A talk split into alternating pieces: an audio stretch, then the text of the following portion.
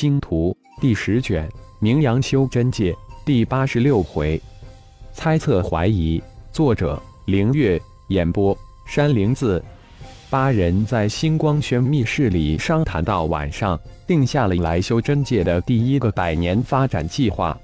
浩劫，从今天开始，你就常驻始元星的原始城，负责修真界所有星光轩连锁店铺经营的一切事宜，直接向苏浩。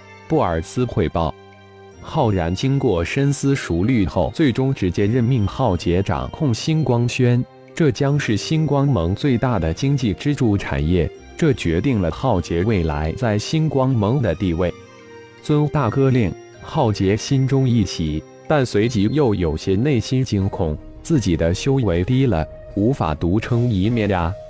二弟不必诚惶诚恐，大哥会将你修为提升上来。浩然那有不明白浩劫的心思，立即传音道：“麦迪，你作为为师的开山大弟子，体质又十分的特殊，为师寄予你很高期望。三年后，你带领妖修师弟们前往万象界发展，我希望你能凭借你以及妖修师弟妹们的能力，在万象界闯下一片天空，能达到你大师兄金刚的高度。”浩然扫了一眼众人，看着麦迪，平静地说道：“弟子定当尽力，绝不敢负师尊所望。”麦迪也立即起身遵命：“师尊寄予自己厚望，希望自己比肩于金刚大师兄，那是何等远大的目标，让自己一下子有种热血沸腾的感觉。”布尔斯，你是我的兄弟，在大银河联邦，你是一个商业天才。也是一个修炼奇才，在修真界，我希望你成为修真界一代炼气宗师，能带领圣一宗进入超级大派之列。浩然最后看着布尔斯，有些语重心长的说道：“浩然兄弟的才能你放心，特别是有你在，我们星光盟想不发达都不容易。不过你今天似乎话有些特别呀。”布尔斯笑道。哦，你知道我对管理派盟一直都不热衷，也一直都是在做一个甩手掌柜。我修炼到了一个瓶颈，想出去游历一番，碰碰机缘，看是否能突破当前的屏障。不过会在你们的修为跨越稳定之后出行。浩然知道布尔斯担心什么，浩然的想法也很正常。不过你这次的立威范围不大。如果能在一个公开的场合将修真界九大派的一位鼎鼎大名的长老击败，我想，即使我们星光盟门人弟子的普遍修为不高，也不会有人敢明弃我们了。正所谓靠着大树好乘凉。布尔斯眼中光芒一闪，比有些意犹未尽之意。合体之境好像是修真界的顶层，但你发现没有？似乎没有人提过合体之境之上的层次人物，这很不正常。修真界九大境界：初级三境、中级三境、高级三境。合体之境只不过是高级三境的最低境界。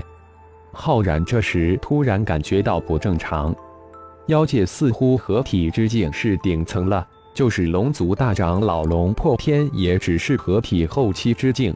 涅槃重生的凤舞也是在冲击大成之境时失败。难道修真界只在修炼到合体之境，不会有如同大银河系一样只能修炼到金丹期的规则限制吧？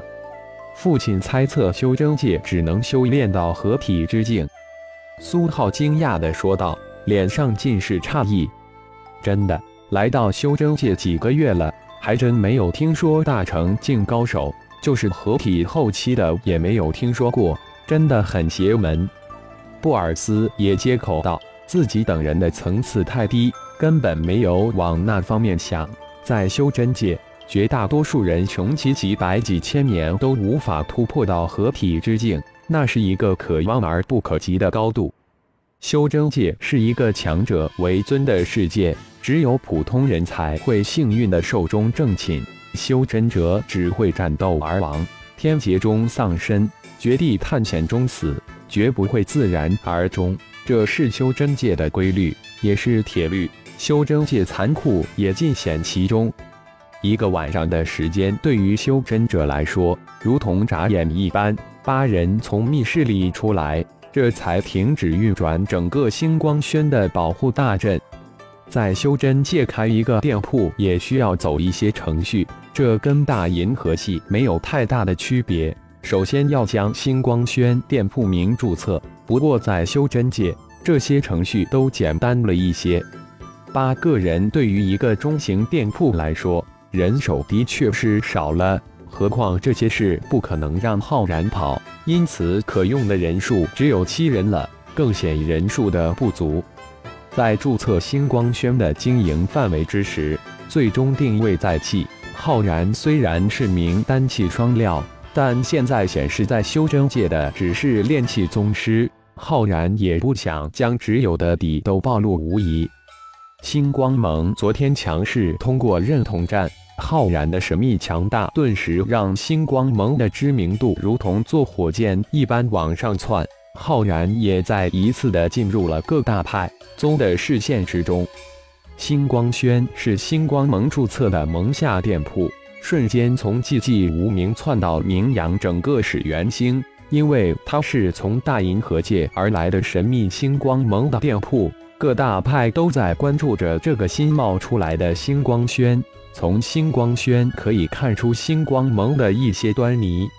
其实最为引人注目的是，星光轩的主打商品竟然是星标。在修真界，也许有一大半星球不知道星标，但作为修真界的心脏，万象界让人疯狂的星标，在这里那可是大名鼎鼎了。因此，星光轩注册经营范围确定后，主打器填上了代理星标后。只是几个小时，就从修真盟传了出去。很快，通过星标这个中介，很多人立即将修真界的这个星光盟与万象界妖族的星光盟联系起来。一时之间，猜测纷纭，各种版本的猜测怀疑让星光轩在始源星热了起来。星光盟肯定与万象界的星光盟有关系，而且关系很密切。废话，没有关系，怎么可能代理星标呢？会不会这个星光盟是万象界星光盟的分盟呀？否则怎么可能拿到星标的代理呢？更有甚者，将浩然强悍的貔貅与妖族联系起来，那个神秘的浩然不会是一个妖修吧？太可怕了！长点脑好不好？如果是妖修。怎么可能瞒过千千万万修真者？妖气是无法在我们灵石中遁形的。再说了，妖修化为人形后，总会有些妖修特殊之处，很容易辨识出来。据打探回来的信息，星光盟早在来时元星的途中，也就是从气宗营到那个大型店铺后，就放出信息，他们将代理万象界的星标。当时已经引起轰动了，现在外面对星光盟的猜测已经是沸沸扬扬了。或许这个星光盟与万象界的星光盟真的有内在的关联，或者说两个星光盟根本就是一体的。城主府中，一众长老坐在一起，通过从银河界上来的修真者那里得悉。这个鼎鼎大名的星标好像有银河界的什么光脑的痕迹，这也是为什么没有人能仿制出来的缘故。一个长老接口道：“似乎有什么呼之欲出了，但又不得而知了。会不会是这个神秘的心境的炼气宗师浩然已经仿制出来，借用星标的大名呢？而且还沿用星光盟的名号，故意让人产生联想猜测呢？”又一个马脸长老猜测道：“那个星光轩何时开业？到时我们去竞买一个星标回来。虽然我们仿制不出来，但却可能通过炼器手法来判断这星标是否真的是代理来的。到时真相自会大白了。”星光轩似乎是定在这个月八号开业，也就是说后天开业。一个长老回应道。星光盟真的很不简单呀，听说了吧？他们暗中赌自己能通过认同战，在金钱盟的堂口赌了一个亿的灵币，一下子赢了六个亿。一个长老突然说道：“真的吗？六个亿就是一个中型门派也不一定一下子拿得出来呀！乖乖，赚大了！六个亿的灵币足够星光盟支撑几百年了，根本不用开店了。金钱盟可不好惹，星光盟能拿到六个亿吗？当然不好拿。不过那个浩然只去了一趟，就将六个亿全部拿走了。”这是金钱盟里面传出来的信息，应该是真的。嗯，信息是真的。现在大街小巷子都传得沸沸扬扬了，浩然的大名那可是无人不知、无人不晓了。